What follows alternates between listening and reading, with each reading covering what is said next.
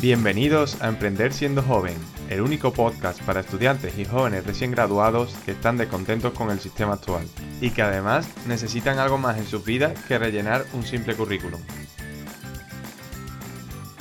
De la mano de Jesús Luque obtendrán la inspiración y las habilidades necesarias para crear su propio camino.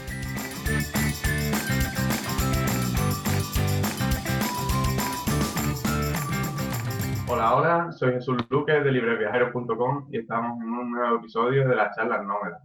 Por primera vez es una chica la invitada y en el caso de hoy es Patricia Ibáñez de Aprendizate. Hola, ¿qué tal estás, Patricia? Hola, ¿qué tal, Jesús? Muy bien, gracias. Gracias por invitarme también a tus entrevistas y un honor ser la primera mujer. ya habían llegado tres y lo de esta es la cuarta y la, es la, la, casualidad que sí, es la primera chica, pero estoy intentando hablar con más porque, bueno, que no parezca que solo invita hombres. Claro, claro. Bueno, yo también en mis charlas de motivadores tengo más hombres que mujeres y no es por ninguna razón, es simplemente, bueno, pues que ha surgido así, pero vamos, no, no eres el único, así que nada, un placer en cualquier caso. Bueno, para quien no te conozca, ¿quién es Patricia Ibáñez y a qué te dedicas? Bueno, pues yo soy, bueno, yo, antes de nada, y eh, Patricia Ibáñez, y bueno, pues eh, me dedico, lo que hago es que ayudo a la gente a convertirse en su propio motivador personal. Es decir, yo no motivo, sino que lo que hago es que te enseño a que te motives tú mismo, con técnicas y con recursos de, de programación neurolingüística, que bueno, pues es a lo que me dedico y bueno, pues es lo que me encanta, la PNL, eh, supongo que luego hablaremos también de esto. Y bueno, pues eso en, en Aprendizate, que es, mi negocio online, pero también tiene una parte presencial y tal. A veces hago cosas por, por Madrid. Bueno, pues, eh, pues eso, ayudo a la gente a, a que entiendan cómo funciona la motivación para dirigirse a sus metas pues con más confianza, con más seguridad, eh, sin, bueno, pues sin, tirar la toalla, ¿no? Entonces, eh, eso es a lo que me dedico. Y soy pues muchas cosas. Eh, soy una persona optimista, eh, bueno, vivo en Madrid, en Alcalá de Henares, bueno, pues me gusta mucho la naturaleza, viajar, en fin. Ese es un poco quién soy yo. Creo que ha quedado un poco claro, la verdad. Pues bueno, vamos a empezar un poco antes en el tema personal, en el principio y tal. Tengo entendido que tuviste nueve años viviendo fuera, una pasada, o sea, entre ellos países como la India, República Dominicana, ¿no? O algo así era. Sí, sí. Y bueno, ¿cómo empezó todo esto? ¿Cómo, ¿En qué momento decidiste irte fuera o cuál fue el motivo para probar tu primera experiencia? Sí, bueno, mi primera experiencia viviendo fuera fue en el Erasmus, que me fui a Italia, pero bueno, eso, bueno, pues diga, o sea, cuenta, pero creo que, que no. Cuéntame, ¿no? Sí, eh, me refiero, bueno, por un tema de estudios y tal. Pero vamos, siempre me, siempre me ha gustado mucho viajar y bueno, cuando yo terminé la carrera, que yo estudié comunicación audiovisual, en el 2006, bueno, pues ahí ya la, las cosas en España se empezaban a poner muy difíciles. Era la época de si no tenías un enchufe, pues lo tenías muy, muy difícil. Entonces, bueno, como no tenía trabajo, eh, no tenía pareja, no tenía nada, digamos, que me atara, bueno, pues dije, bueno, pues eh, creo que el inglés es muy importante, ¿no? Para conseguir eh, un trabajo y tal y cual. Y bueno, pues quería mejorar mi, mi nivel de inglés, entonces, bueno, pues me, me, fui a Londres. La idea al principio era irnos unas amigas y yo, pero bueno, luego nunca salió, aparte era Estados Unidos, que es, es mucho más difícil. Entonces dije, bueno, pues me voy yo sola, ¿no? Porque no me gusta tampoco depender de otras personas para hacer yo mis planes. Y así me fui en el 2006 y bueno, pues me fui por seis meses eh, y dije, bueno, pues yo me voy, me estoy seis meses y ya vuelvo el verano que viene y ya a ver si esto se ha mejorado. Pero bueno, cuando llegué allí, realmente llegué yo sola, o sea, en noviembre, vamos, con algunos ahorros y ya, ¿no? Llegué sin casa, sin trabajo, sin nada. Yo me fui directamente ahí a, a la aventura. Eso, eso, te iba a preguntar, que además de no conocer a nadie, tú te fuiste a la aventura en plan... Sí, sí. Sí, a, a, a buscar trabajo de lo que sea, ¿no? Como si es de camarero, como si es de... Bueno, sí que es verdad que yo al principio pensaba, o sea, estas, eh, lo que tienen las expectativas, ¿no? De, bueno, pues yo creo que tengo, llevo toda mi vida en una academia de inglés, eh, acabo de salir de, de, la carrera, soy muy hecha para adelante, seguro que encuentro trabajo de lo mío, ¿no? Por supuesto en un, en un puesto de becario o algo así, pero yo estaba convencidísima. Y la realidad es que llegué allí, bueno, sí que conocía solo una persona, que era el, el, primo de mi cuñado, que sí que la verdad me trató muy bien, él y su mujer, pero y gracias a ellos, bueno, pues empecé a conocer gente.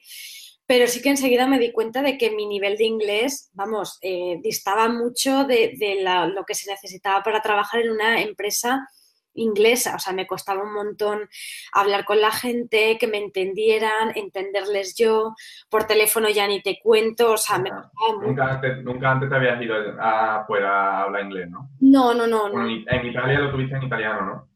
En Italia, claro, hablaban italiano, luego también se me mezclaba mucho el italiano, bueno, entonces nada, tuve que pues, bueno, pues de cero como camarera, porque, bueno, pues ahí digamos que el nivel de inglés que se exigía era más, bueno, pues más básico, por así decirlo, y empecé ahí. Lo que pasa es que sí que siempre tuve muy claro que, mm, bueno, pues que, que, yo había renunciado a muchas cosas en España, es decir, pues no me, o sea, no tenía trabajo ni nada, pero sí que es verdad que había dejado mi familia, mis amigos, mi zona de confort, ¿no? Entonces yo decía, bueno, pues eh, no tiene nada de malo ser camarera, pero yo no he venido a esto.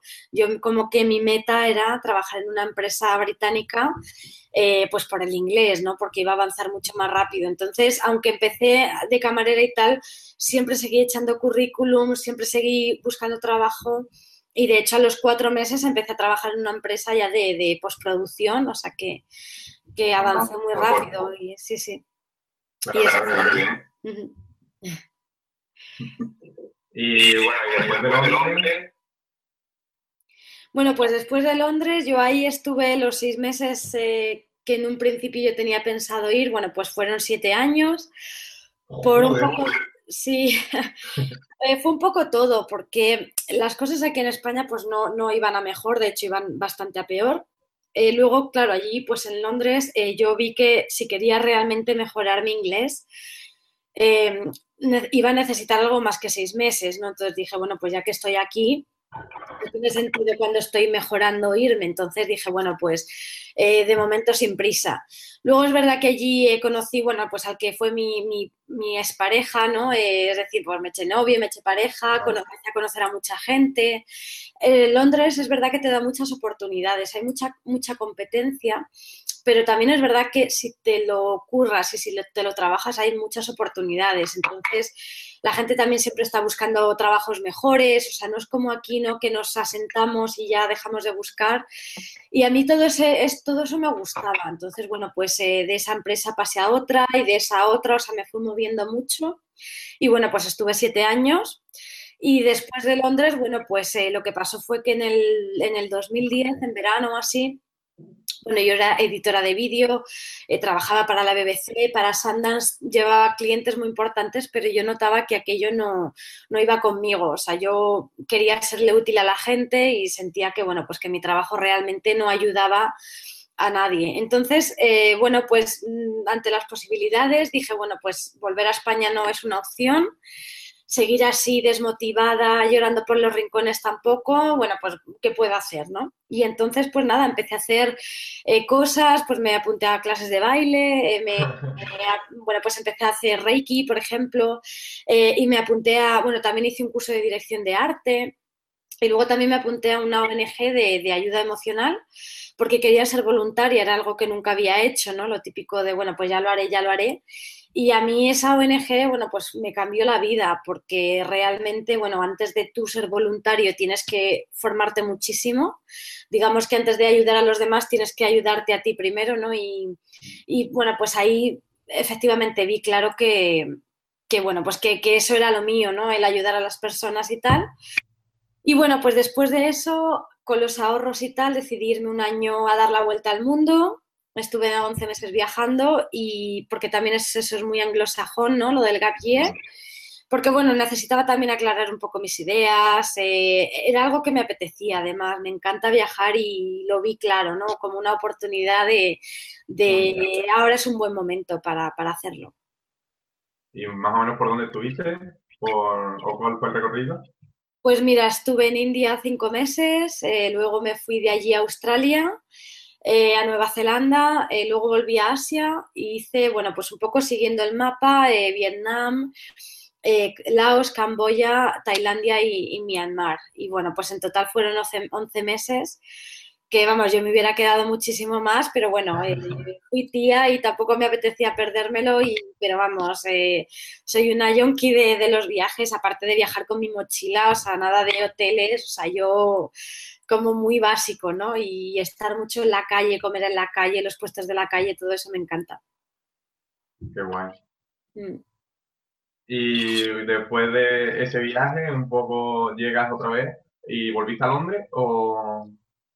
No, ya no, porque cuando me fui de Londres en el 2013, realmente a mí Londres me, me, gustaba mucho, me dio mucho, yo aprendí mucho realmente, fue donde me formé, ¿no?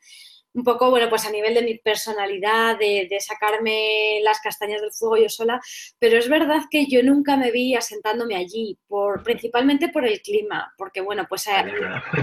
Sí, hay muy poca mm, luz. Eh, luego también a mí se me juntaba que siendo editora de vídeo yo siempre trabajaba en sitios muy oscuros, en sótanos y tal, porque bueno, pues es importante ver la pantalla bien, ¿no? Entonces siempre eran ambientes muy oscuros, pero independientemente a mí el clima me, me, mataba, o sea, yo los inviernos se me hacían eternos eh, por la falta de luz, los veranos también, porque había veranos que, que vamos, no, es que no hacía calor, o sea, no te quitabas el abrigo, entonces nunca me vi, nunca me, me vi asentándome allí. Eh, entonces, bueno, pues cuando me fui en el 2013 tenía claro que que me iba para no volver, de vacaciones y a ver amigos, por supuesto que sí, de hecho he vuelto, pero, pero a, vivir allí otra vez no, no, no, soy una persona de sol, de buen clima, de hecho luego me fui a vivir al Caribe y, no lo cambio por nada, no, no.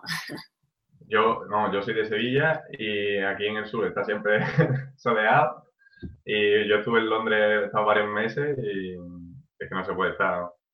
Sí, sí. No te acostumbras, no te acostumbras.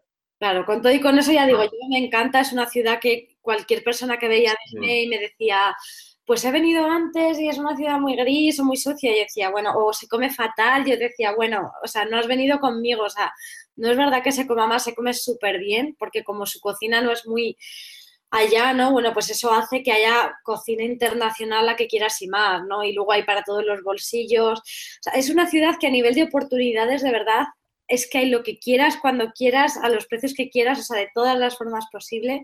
Lo que pasa es que es verdad que es muy grande. Londres es cuatro veces Madrid, o sea, es muy, muy grande. Entonces, el tiempo de adaptación es muy grande, no es como ir a un pueblo chiquitito, a una ciudad chiquitita, que enseguida te, te mueves y tal. Y, y, eso, y bueno, pues yo el clima efectivamente pues eh, ahora pues cuando hay un día lluvioso digo, ojo, bueno, pues también tiene su encanto, pero sobre todo yo era la, falta de luz, ¿no? Que aquí en España pues efectivamente tenemos mucha luz, ¿no? Y, allí no, no era el caso, entonces dije, bueno, ya hasta aquí. Aquí en España se está muy bien. Sí, además en España tenemos buena calidad de vida. Yo, bueno, siempre, yo creo que aquí se vive muy bien. Yo desde luego llevo ya dos años desde que volví del Caribe aquí en España y, me encanta, o sea, creo que, se vive muy bien, hay mucha calidad de vida, hay muchos problemas, hay muchas cosas, vale, si lo que tú quieras, pero al fin y al cabo la calidad de vida también te la haces tú, ¿no? Un poco, o sea, te, tú eliges y, y aquí desde luego el clima, lo que dices tú, es muy importante y creo que no nos podemos quejar, así que... Entonces, te tiras 11, 11 meses dando la vuelta al mundo y llegas y te vas a vivir al Caribe o eso es un poco después? Bueno, yo cuando llegué, como te digo, o sea, eh, dejé de viajar porque, bueno, pues mi, hermana tuvo una niña y me apetecía estar, no, no me lo quería perder. Era mi primera sobrina. Y bueno, también eh, tenía muchas ganas de empezar a formarme en PNL porque yo había conocido la PNL en esta ONG de, de, ayuda emocional, pero no me había formado en ella. Había empezado a leer, había leído, pero mm, tenía claro que es que aquello era, era lo mío. Entonces lo que hice fue, cuando volví de, del viaje por Asia, pues estuve aquí cinco meses y, me formé en PNL en el primer nivel, en el practitioner de, de, programación neurolingüística. Y bueno, pues eso es lo que estuve haciendo. Un poco también seguía rollo vacaciones, pero luego también en esos cinco meses di cursos de fotografía porque me gusta mucho la fotografía, es un hobby que tengo. Viajando había aprendido un montón de, de, fotografía. De hecho, tenía y tengo un, un blog de viajes, impresiones del mundo. Ese sí que es por amor al arte eh, y ya lo he vuelto a escribir, pero siguen activos, a que si alguien quiere se puede meter. Y entonces había aprendido mucho de fotografía. Y como también es verdad que me gusta mucho enseñar en general, me gusta mucho que me enseñen y enseñar. Entonces, bueno, pues en esos cinco meses sí que di algún curso de fotografía para, bueno, pues algún dinerillo extra y tal. Pero, pero bueno, y de ahí sí me fui a vivir al Caribe, a Santo Domingo. ¿A trabajar allí? Pues mira, me fui otra vez a la aventura, o sea, nunca había estado, no conocía a nadie, o sea, fue, yo soy así. Eh, me apetecía mucho vivir en el Caribe, eh, había estado en Cuba, pero de vacaciones y me apetecía vivir un poco la experiencia de, vivir en el Caribe, ¿no? De, no es lo mismo cuando tú vas como turista o como viajero, me da igual, que cuando... ¿Cómo vivir? Ningún país, efectivamente. Entonces, bueno, pues quería. Y un poco el, planteamiento fue lo mismo, es decir, bueno, pues tengo ahorros, es algo que me apetece hacer, quizás más adelante me dé pereza, eh, bueno, pues ahora es el momento, ¿no? Y bueno, sí que es verdad que lo empecé a decir a mis amigos y tal, y a través de una amiga, eh, bueno, pues me, presentó, pero todo esto por internet, a, a, una chica que vivía allí con su, con su novio y tal. Y también otra vez volví a ser como mi único contacto, pero vamos, una amiga de una amiga que nunca había visto, ahora es amigos, por supuesto, pero, pero me fui, nunca había estado eh, eh, en República Dominicana, simplemente, bueno, pues me dejé llevar un poco por, pues por el tema de la bachata y de la salsa, yo qué sé, o sea, elegí ese país porque, bueno, pues no es sé. Distinto. Es distinto, no sé si fue el destino, bueno, yo qué sé, acabé allí y ahí estuve viviendo cinco meses y también, bueno, pues ahí buscándome la vida, empecé un, negocio de, bueno, pues igual de, como fotógrafa, no tenía ninguna nada físico, pero bueno, ahí digamos que Santo Domingo, aunque es grande, es verdad que luego... Eh, o yo por lo menos tenía la facilidad de siempre encontrarme a las mismas personas, no, sé cómo lo hacía y bueno, pues empecé a, hacer fotos pues para, eh, yo qué sé, cumpleaños y tal. Y luego también eh, vendía mis propios eh, souvenirs y mis propias postales. Iba a mercados donde vendía mis cosas y la verdad es que me, iba bien, o sea, no, no, me iba mal y bueno, pues eso me permitió también, bueno, pues no, tirar de ahorros, ¿no? Qué guay. Y entonces, ¿cuánto tiempo estuviste en, en el Caribe? En República Dominicana estuve cinco meses, sí. Eh, realmente yo me fui allí con el vuelo de vuelta porque luego en verano tenía una boda y tal, entonces, bueno, pues me fui con el vuelo de, vuelta. Es verdad que solo te permiten tres meses, o sea que yo luego esos dos meses tuve que pagar una multa, ¿no? Por, porque no había salido del país. Em, pero bueno, fui con, con el vuelo comprado, un poco con la idea de, bueno, pues si me gusta muchísimo, eh, me vuelvo a venir y si veo que me gusta, pero que, bueno, pues que no me veo lo que sea, bueno, pues mira, ha sido una experiencia que he vivido y ya está. Y efectivamente, o sea, me, gustaba mucho aquello, pero bueno, eh, digamos que también otra de las cosas buenas que tenemos aquí en España, ¿no? Pues que es muy seguro, o sea, puedes caminar por las noches, es seguro, ¿no? Por supuesto te pueden pasar cosas, pero es bastante seguro.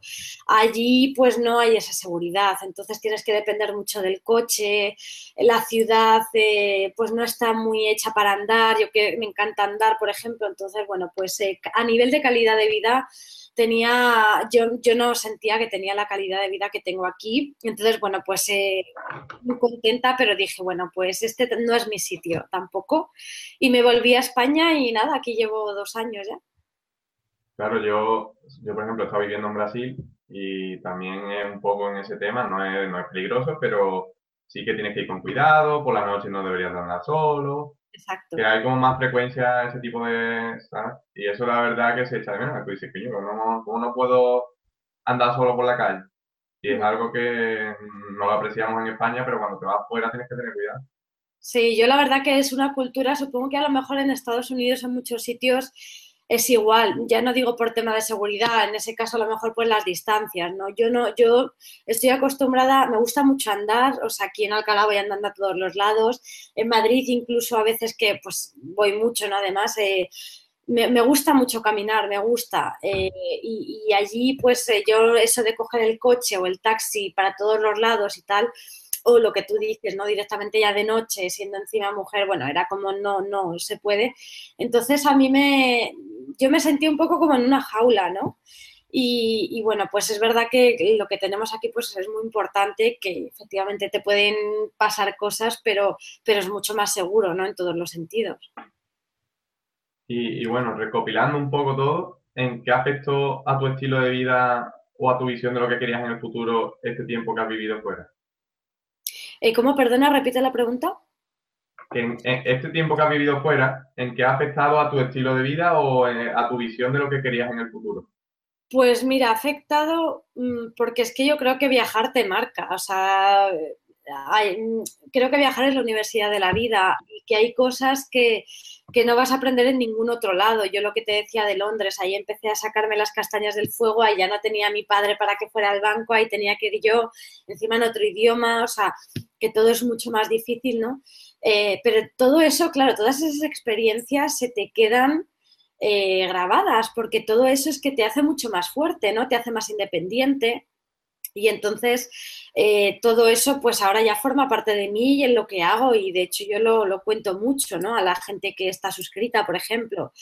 Eh, y luego también a mi nivel de vida, bueno, viajar para mí es muy importante, o sea, siempre cuando, cuando ya llevo una temporada sin salir de España o, sin viajar y tal, es como que me empiezo a subir por las paredes, ¿no? Es como, no, no, hay que cambiar un poco de aires, porque también tiene su lógica, es decir, te permite tomar distancia físicamente, claro, en ese caso, pues cuando parece que siempre estás ahí en tu casa o en tu rutina y tal, como que siempre ves tu situación desde el mismo punto de vista, ¿no? En el momento que sales, aunque sea físicamente, da igual, pero seguro que a ti te ha pasado también, a lo mejor a veces estás dándole vueltas algo en la cabeza, sales a la calle y vuelves ya y, lo ves diferente, ¿no? Entonces, viajar en ese sentido va muy bien para, porque, bueno, tomas esa distancia física, que es una buena metáfora para, bueno, pues eso, ver las cosas desde otro punto de vista, valorar también otras cosas, conocer gente interesante, es decir, bueno, y hoy en día es que es tan fácil viajar que... que te abre, te abre la mente por completo y es que, como tú dices, te cambia la vida. Sí, totalmente.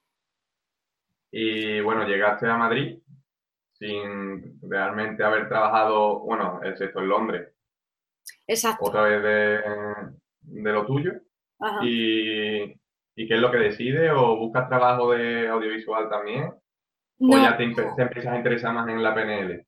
Claro, yo cuando volví me, eh, que fue en verano, en julio del Caribe, pues ya tenía claro que, me, vamos, que me apetecía quedarme en España. Por lo menos una temporada sigo así, pero bueno, conmigo nunca se sabe, pero bueno, sí que me, quería quedarme, ¿no? Eh, y nada, ahí me formé en PNL, el, máster de, de practitioner de PNL, me saqué el segundo nivel y bueno, pues decidí ya emprender. ¿Qué pasa? Claro, yo si ahora lo miro, digo, pues hubiera hecho las cosas de diferente manera, quizás sí, porque, vamos, quizás sí no, sí, porque yo empecé a emprender, digamos, eh, por la puerta grande, es decir, yo decía, bueno, pues esto es muy difícil al principio, efectivamente, pero bueno, vivía también con mis padres, tenía como esa seguridad, ¿no? Pero bueno, yo pensaba de, bueno, pues son cosas de unos meses y tal, eh, y luego ya esto bien, ¿no? El boca oído, empecé con cursos presenciales, eso sí, ahí en septiembre, octubre empecé con Aprendizate, aunque era eh, presencial, es decir, yo tenía una página web, pero para anunciar mis cursos y talleres presenciales, punto y pelota, nada de ni blog, ni, ni infoproductos, nada. ¿Qué pasa? Que mm, era muy difícil, porque claro, a mí en Madrid no me conocía nadie eh, en, la profesión, bueno, pues de, de, PNL, de desarrollo personal, yo tampoco conocía a nadie. Eh, o sea, eso fue como empezar de cero, cero, cero. Y luego, ¿qué pasaba? Que había muchos cursos que hacía que, conseguía dar, pero siempre, bueno, pues el número de gente pues era mucho menos de lo que a mí me gustaría, había otros que los tenía que cancelar. O sea, era así, ¿no? Pero yo, en vez de plantearme, bueno, pues voy a buscarme un trabajo a tiempo parcial o algo así, yo fue como, no, yo, como toda mi vida, ¿no? Que es como mm, yo con, todas.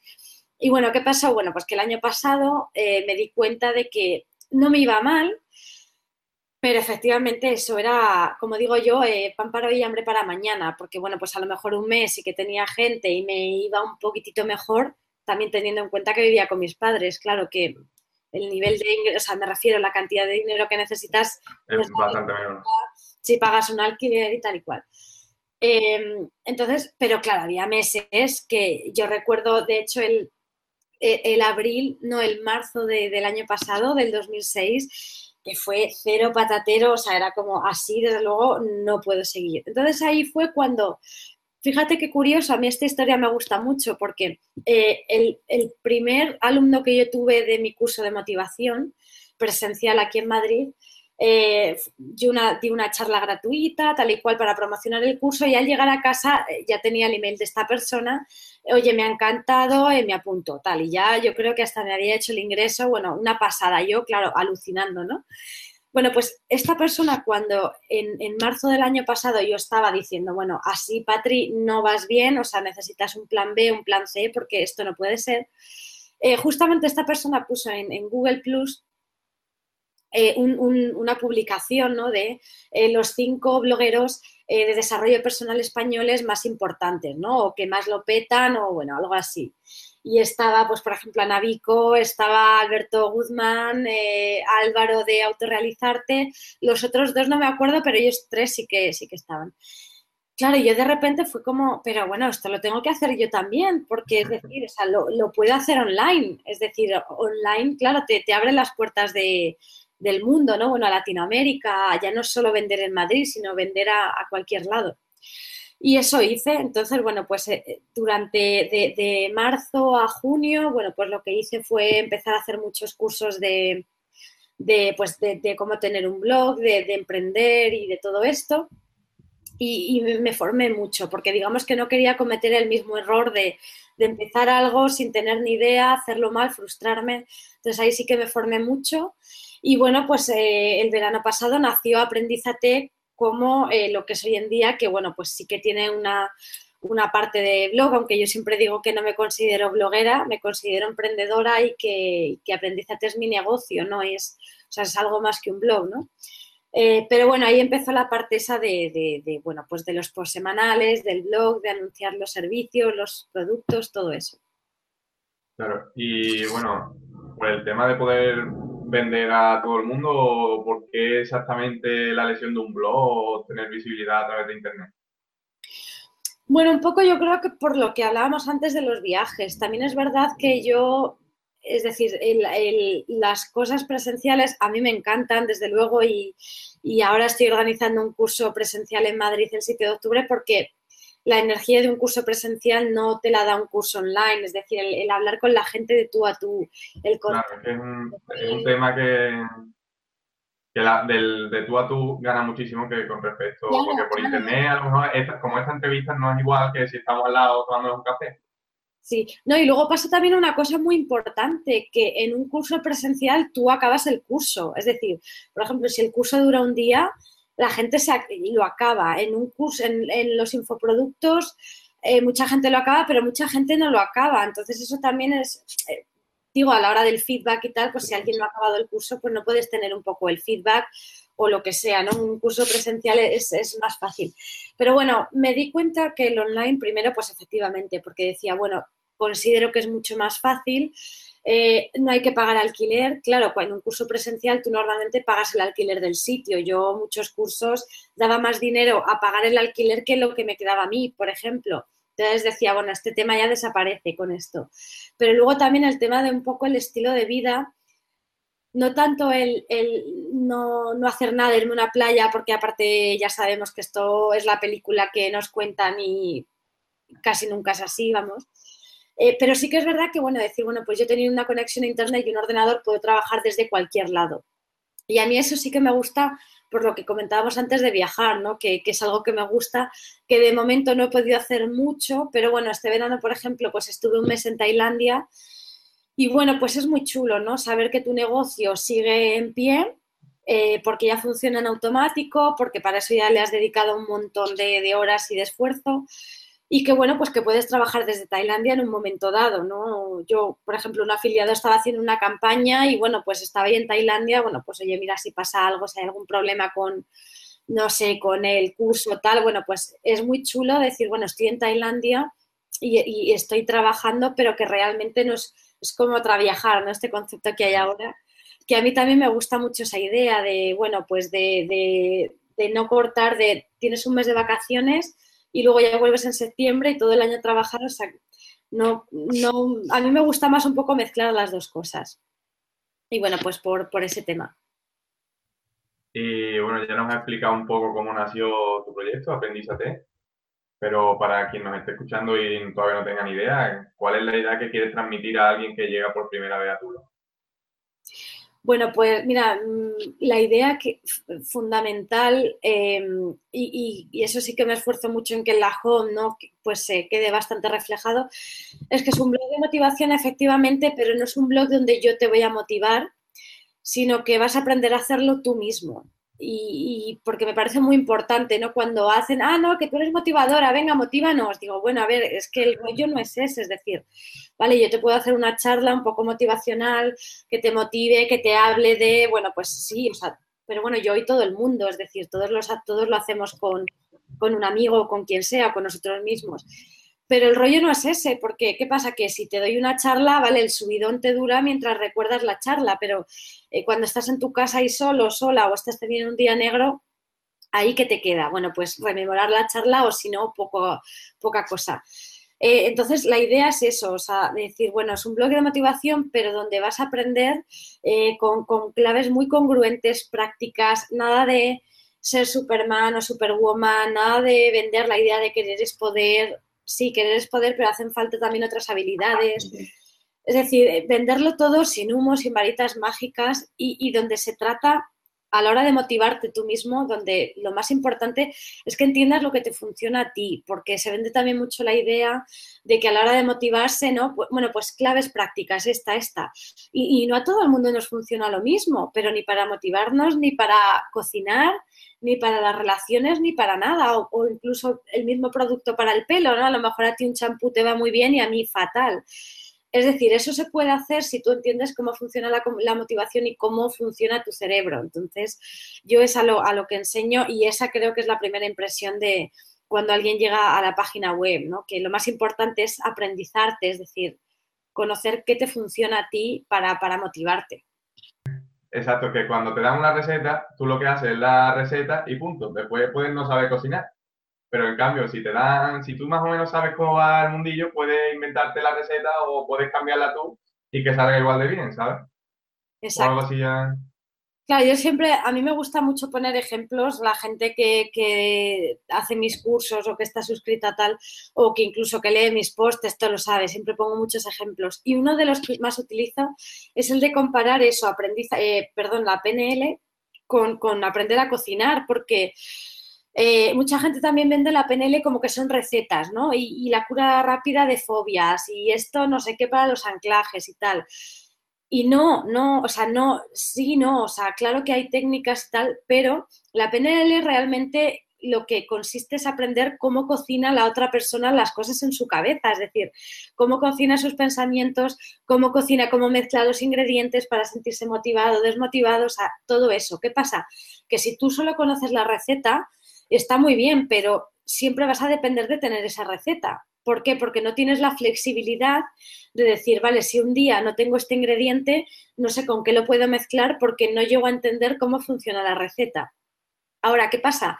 Que si tú aprendes, eh, pues un poco como digo yo, lo que hacen en Masterchef, ¿no? O sea, es decir, ¿qué ingrediente va bien con quién? Eh, si mezclas el limón y esto tal, o si te pasas de esto, pues lo puedes resolver así. Es decir, si, si tú aprendes cómo funcionan los ingredientes, cómo los puedes combinar, cómo no, qué te funciona cuando necesitas eh, estar más energético, qué te funciona cuando necesitas estar... Ahí tú puedes hacer virguerías y es lo que digo de Masterchef, ¿no?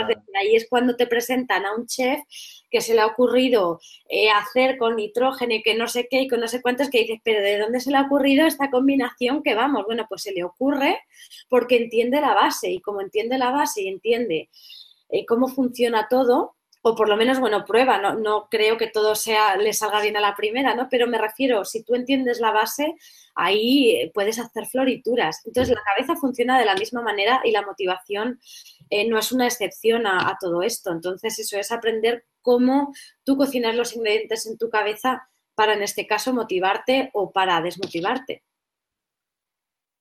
Claro, es que tienes totalmente la razón. Y bueno, entre todos tus lectores y, toda la experiencia que ya tienes, ¿cuál crees tú que es el problema principal entre los principiantes que, acceden a tu web o para a la hora de gestionar nuestra mente y motivarnos? ¿Cuáles son las principales razones por las que la mayoría de las personas no somos capaces de, gestionarlo? Bueno, una de las cosas, eh, claro, te diría un poco el, el, cambiar el chip, ¿no? O sea, el hecho de que te centras más en lo negativo el tema de la motivación, por supuesto, y el tema de la constancia. Pero si te tuviera que decir uno, el tema de la constancia, porque realmente motivarnos, eh, bueno, la motivación la gente se piensa que es como, chun, ese subidón, ¿no? Y que solo es eso la motivación. No, la motivación se puede ir cocinando, ¿no? A lo largo del proceso mientras que consigues el objetivo. Pero yo creo que la mayor frustración de la gente, por lo que me cuentan y tal, es cómo mantener esa motivación en el tiempo, es decir, el tema de la falta de constancia.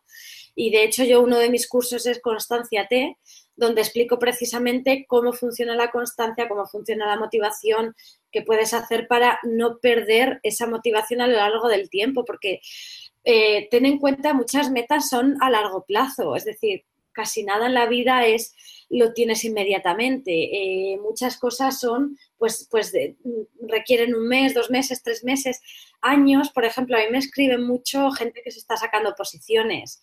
Me escriben muchísimo. ¿Por qué? Porque, claro, es difícil. Es decir, es que no es que estés estudiando un mes o dos, es que estás un año o dos. O tres. O tres, claro, estudiando eso sin, Claro, sin tener garantías, porque luego aparte el tema de la oposición ya no es apruebo no, es, eh, pero es que depende de las plazas que haya, porque hay muy pocas plazas, porque depende de, lo, de, un poco de, del puesto en el que esté, es decir, ahí influyen muchísimos factores. Entonces, me escribe mucha gente, sobre todo con el tema este de, de las oposiciones, porque es normal, es decir, bueno, ¿cómo hago yo para estudiar, para motivarme? Un día, otro día, otro día, otro día, otro día, cuando ni sé si voy a aprobar, si apruebo o voy a tener plaza, si tal, o sea, si, si va a merecer la pena todo este esfuerzo. Entonces, yo diría que uno de, las, eh, de los temas, de las preocupaciones principales es el tema de la constancia por eso, porque muchas metas son muy a largo plazo. Entonces, claro, ahí pues la cosa se complica, ¿no? Entonces, estamos dejando claro que la constancia se entrena, ¿no? Que no es algo que viene de por sí. Claro, fíjate, la constancia, Jesús, hay muchos factores. Eh, primero, que tú sepas, pues eso, que entiendas cómo funciona tu cerebro a la hora de motivarte, que entiendas también las representaciones mentales eh, que te imaginas. ¿Qué son las representaciones mentales? Bueno, pues tú cuando te imaginas haciendo A o B, todo eso generas en tu, cerebro una imagen, una, una imagen, bueno, una imagen o sonidos, es decir, te generas una representación mental, ¿vale? Claro, depende de cómo sea esa representación y depende de la sensación que te dé, ¿vale? Pues vas a hacer una cosa o vas a hacer otra. Por ejemplo, si yo digo, vale, tengo que estudiar y, nada más decir eso, se me viene a la cabeza una imagen de yo en casa eh, tratando de estudiar sin poderme concentrar y tal. Y, luego digo, vale, podría estar aquí o podría estar eh, dando un paseo, ¿no? Por ejemplo. Y claro, me imagino que estoy dando un paseo que estoy de tiendas, que estoy relajada, que estoy contenta. Claro, ¿cuál voy a elegir? Es decir, pues voy a decir, wow, no, pues me voy a la calle. ¿Por qué? Porque tu cerebro escoge aquello que te genera una sensación más placentera o menos dolorosa. Entonces, si tú entiendes cómo funcionan las representaciones mentales, si tú entiendes también un poco la importancia que juega la autoestima en todo esto, y si tú entiendes que, bueno, pues tomas decisiones constantemente, que tomamos decisiones constantemente, lo que pasa es que son a nivel tan inconsciente que no nos damos cuenta, pero si tú empiezas a darte cuenta de cómo lo estás haciendo en tu cabeza para motivarte o para desmotivarte, pues eh, ahí es mucho más fácil y, por supuesto que la constancia se, puede entrenar, claro que sí, es una habilidad como la motivación. ¿Y de qué modo crees que afecta nuestra creencia a la hora de motivarnos y, y tal? Porque yo, por ejemplo, hace tiempo escribí un post sobre ello que reflexioné un poco y pensé, hay alguien que quiera adelgazar, ¿vale? Y a lo mejor se le propone durante un mes hacer ejercicio. Pero si tú, tu creencia te dice que el ejercicio no es primordial en tu vida, tú, por ejemplo, acabas ese mes, te ves más delgado, pero conforme te veas más delgado, vas a ir dejando de hacer ejercicio y vuelves otra vez a donde estabas. ¿Sabes? Que no lo tomas como rutina.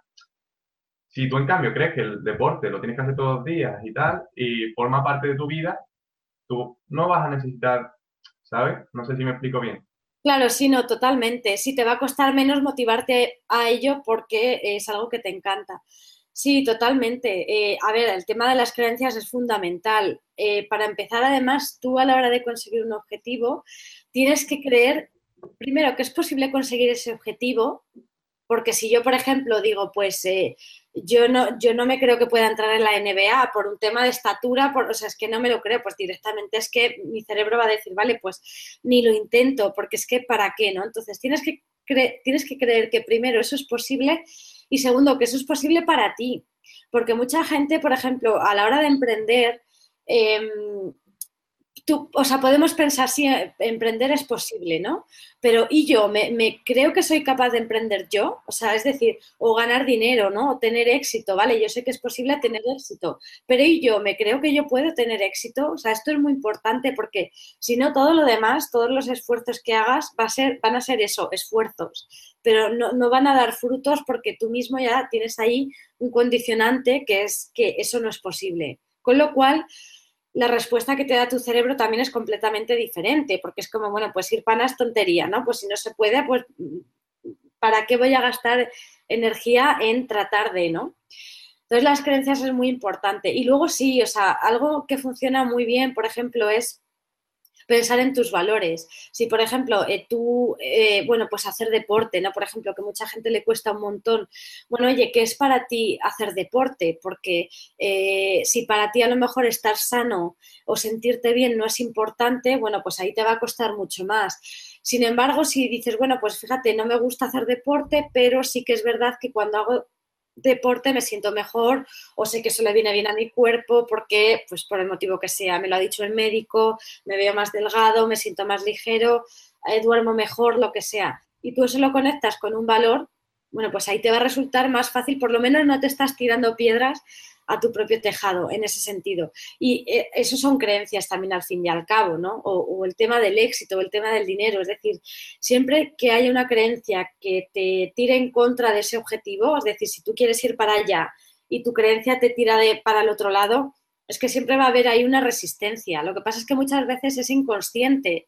Es ese quiero y no puedo que mucha gente, vamos, de hecho nos ha pasado a todos y a mí es algo que me comentan mucho, ¿no? De, sí, sí, yo quiero esto, pero es como que algo dentro de mí como que quiero y no puedo. Bueno, pues ese quiero y no puedo es porque hay algo que te está tirando en dirección contraria y el 90% de las veces, por no decir el, 99% o el 100%, es, se trata de tema de creencias. Entonces juegan un papel muy, muy importante y eso es algo que también se puedes aprender a detectar creencias, eh, yo es algo también que enseño en los cursos porque es fundamental, o sea, es como los, las raíces del árbol, ¿no? Por así decirlo, y, puedes aprender a detectar creencias para cambiar, para ajustar aquello que, no te ayuda a conseguir tu objetivo. Es que me parece fascinante porque creo que en nuestra mente hay un montón de cosas y todavía no se ha descubierto ni la mitad. Exacto. Increíble. Sí, sí, sí, es verdad. Pero bueno, cada vez yo creo que la gente toma más conciencia, ¿no? O, a lo mejor es una percepción mía por un poco el campo en el que me muevo. Pero yo creo que cada vez es más importante porque hoy en día además tenemos tantas distracciones. Yo esto me lo aplico a mí la primera, ¿eh? O sea, eh, tenemos tantas distracciones. Ya para empezar el móvil es una distracción enorme. Yo me he empezado a quitar aplicaciones porque digo, es que no, no puede ser, ¿no? O sea, que, lo cheque cada dos por tres o, me, o, tengo un rato libre, pum, móvil, o sea, no. Tenemos muchas distracciones, entonces yo creo que cada vez el comprender qué nos funciona, pero a nivel incluso de alimentación, a nivel incluso de, de o, o, que con qué compañía estamos bien, porque a lo mejor hay gente que dice, bueno, ¿yo por qué estoy con esta persona? Si es que no me aporta nada, si es que me siento mal. Entonces, un poco recapacitar en qué cosas te sientan bien y qué cosas te sientan mal, porque creo que el cuerpo es muy sabio y la mente y, nos dan muchas señales, ¿no? De por aquí bien, por aquí mal. Lo que pasa es que somos nosotros que vamos tan acelerados que muchas veces no nos damos cuenta o queremos no darnos cuenta, pero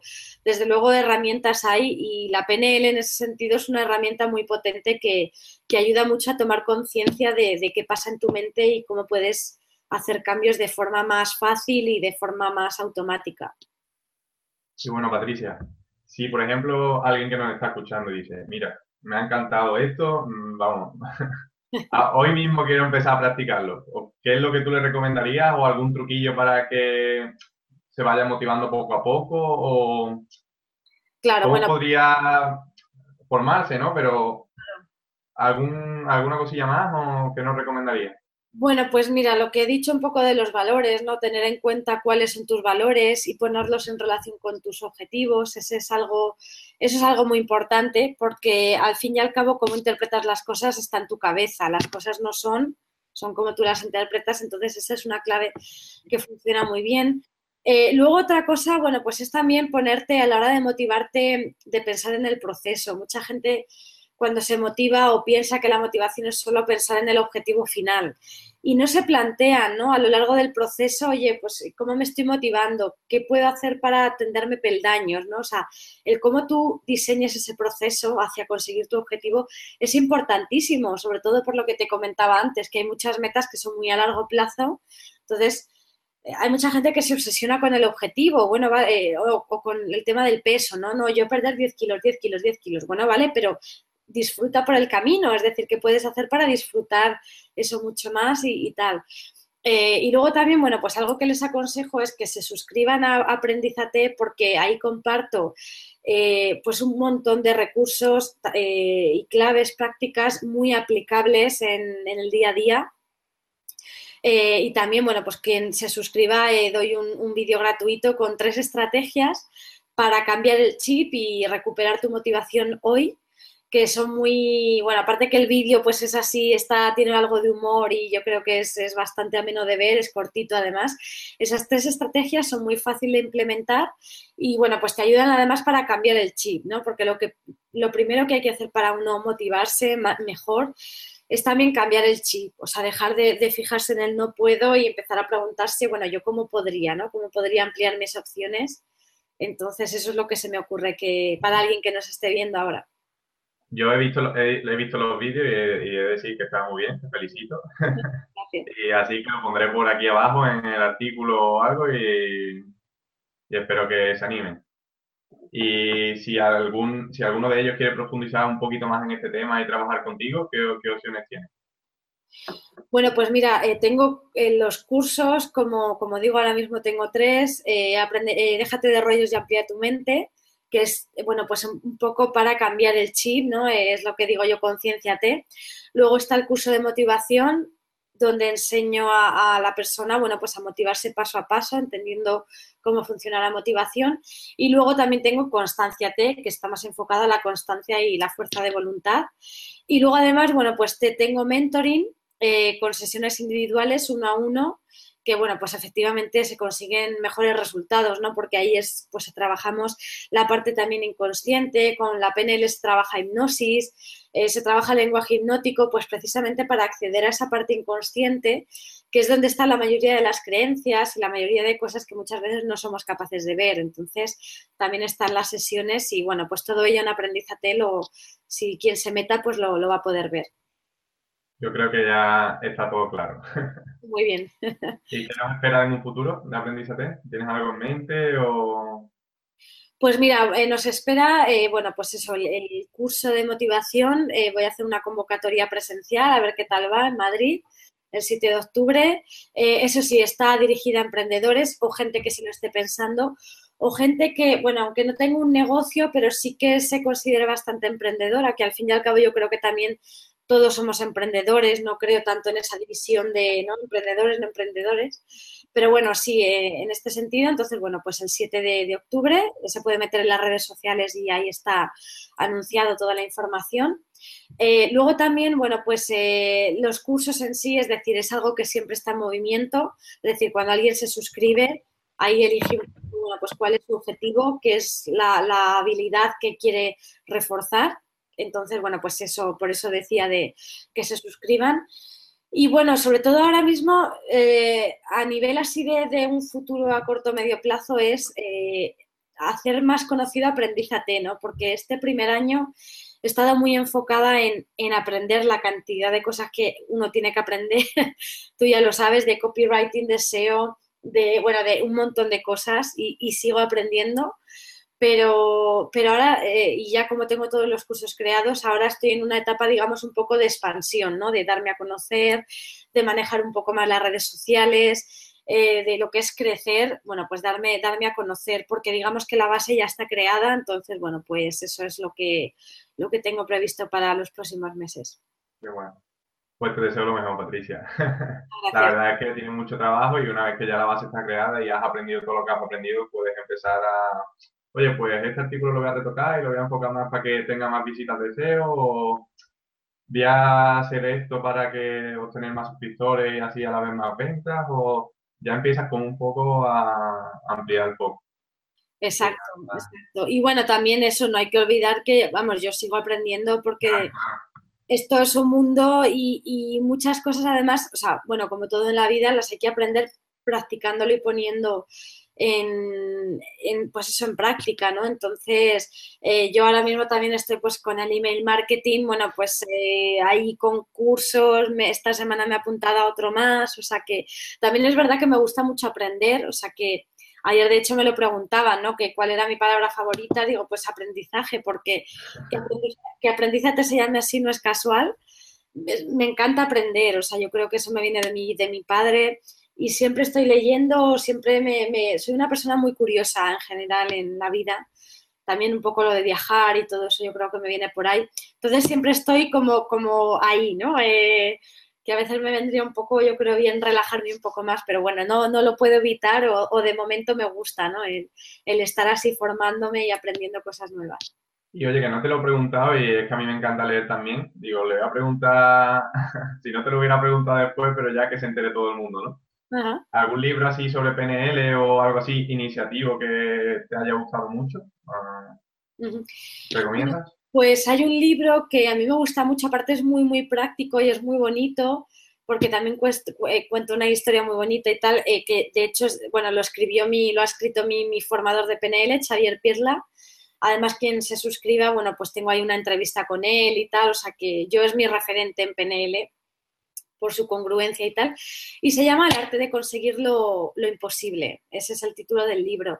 Y me gusta mucho porque, eh, digamos, va sobre PNL, pero no la explica, sino que a través de muchos ejemplos y de esta historia, lo que hace es que tú, o sea, el lector la pueda practicar. Es decir, no te explica eh, así, ¿no? Como un libro de, texto que está, ta, ta, ta, ta, pero la practicas, que es lo interesante, ¿no? Porque, bueno, está muy bien también saber de qué va, pero esto lo chulo, como yo digo, la magia ocurre en una sesión, por ejemplo. Entonces, ese libro lo, recomiendo mucho. Y ahora también no va tanto de, vamos, no, va de PNL como tal, pero a mí me está resultando súper interesante. Entonces, por ahí a lo mejor a, los lectores o a los que nos estén viendo también les gusta. Introducción al pensamiento sistémico.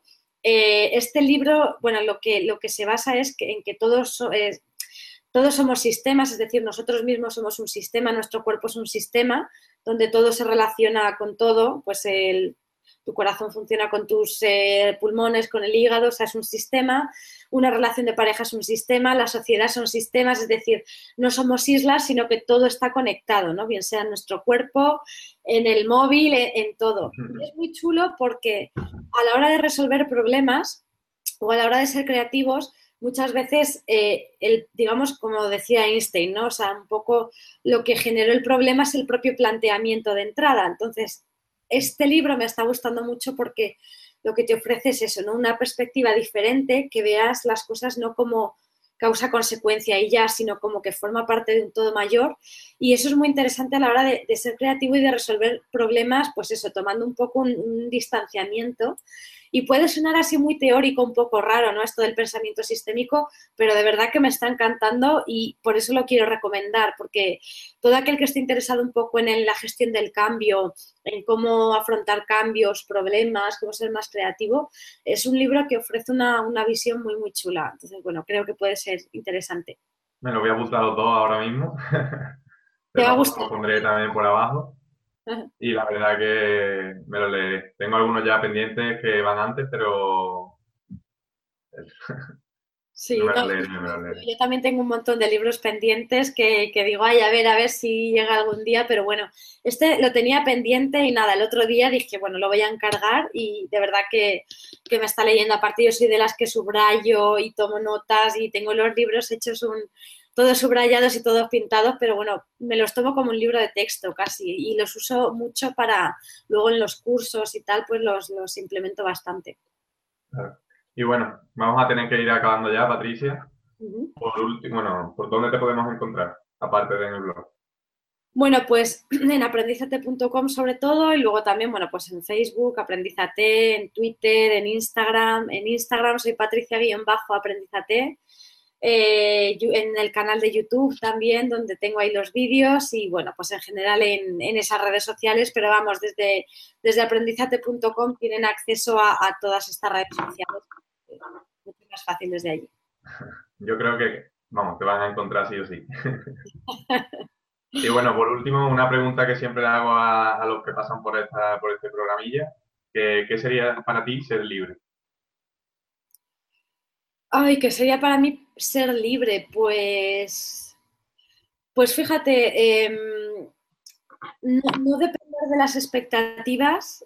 Esto es algo, a ver, esto es, es bastante irreal, irreal porque siempre dependemos de las expectativas, pero un poco en el sentido de desapegarnos porque creo que, y, esto también lo digo por, experiencia propia, no lo digo por tratar de ir de nada, no, no, pero por mi propia experiencia, yo creo que lo que a mí más a veces me ha encadenado, para mí la libertad es mm, creo que mi valor más importante, pero creo que a mí lo que a veces más me ha encadenado es precisamente, o sea, como el, el, no desapegarte de las cosas, ¿no? Es decir, hacer las cosas pensando en o esperando en, o no todo esto, que es un proceso lógico y normal del cerebro, pero sí que es verdad que creo que nos ata bastante. Entonces, para mí la libertad sería eso, es decir, hacer, pero sin esperar eh, nada, es desapegarte del resultado, ¿no? Como dicen un poco la filosofía budista, es bueno, tú haz, pero desapégate del resultado cuanto más creo que te desapegues del resultado, más libre eres, porque lo que te ata al final son las cadenas esas mentales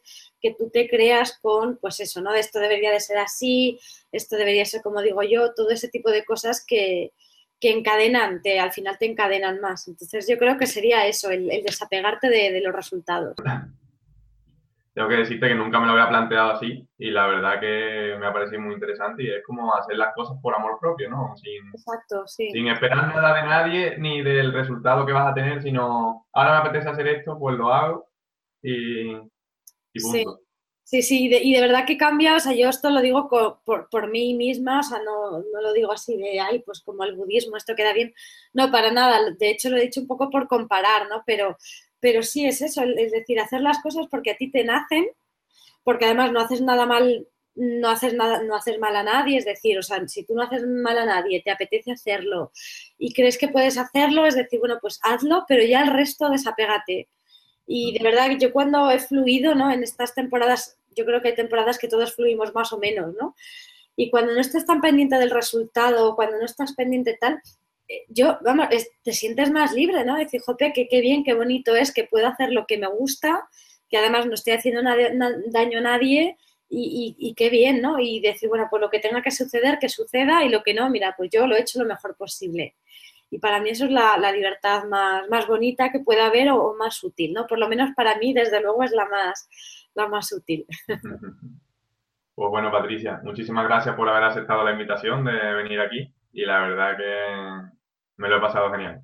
Sí, igualmente, nada, un placer Jesús. De hecho, ha pasado esta horita volando y nada, bueno, pues espero que estas claves resulten interesantes a, tus lectores o a tus oyentes y bueno, pues, pues eso, que, se animen a, convertirse en sus propios motivadores personales. Hasta luego.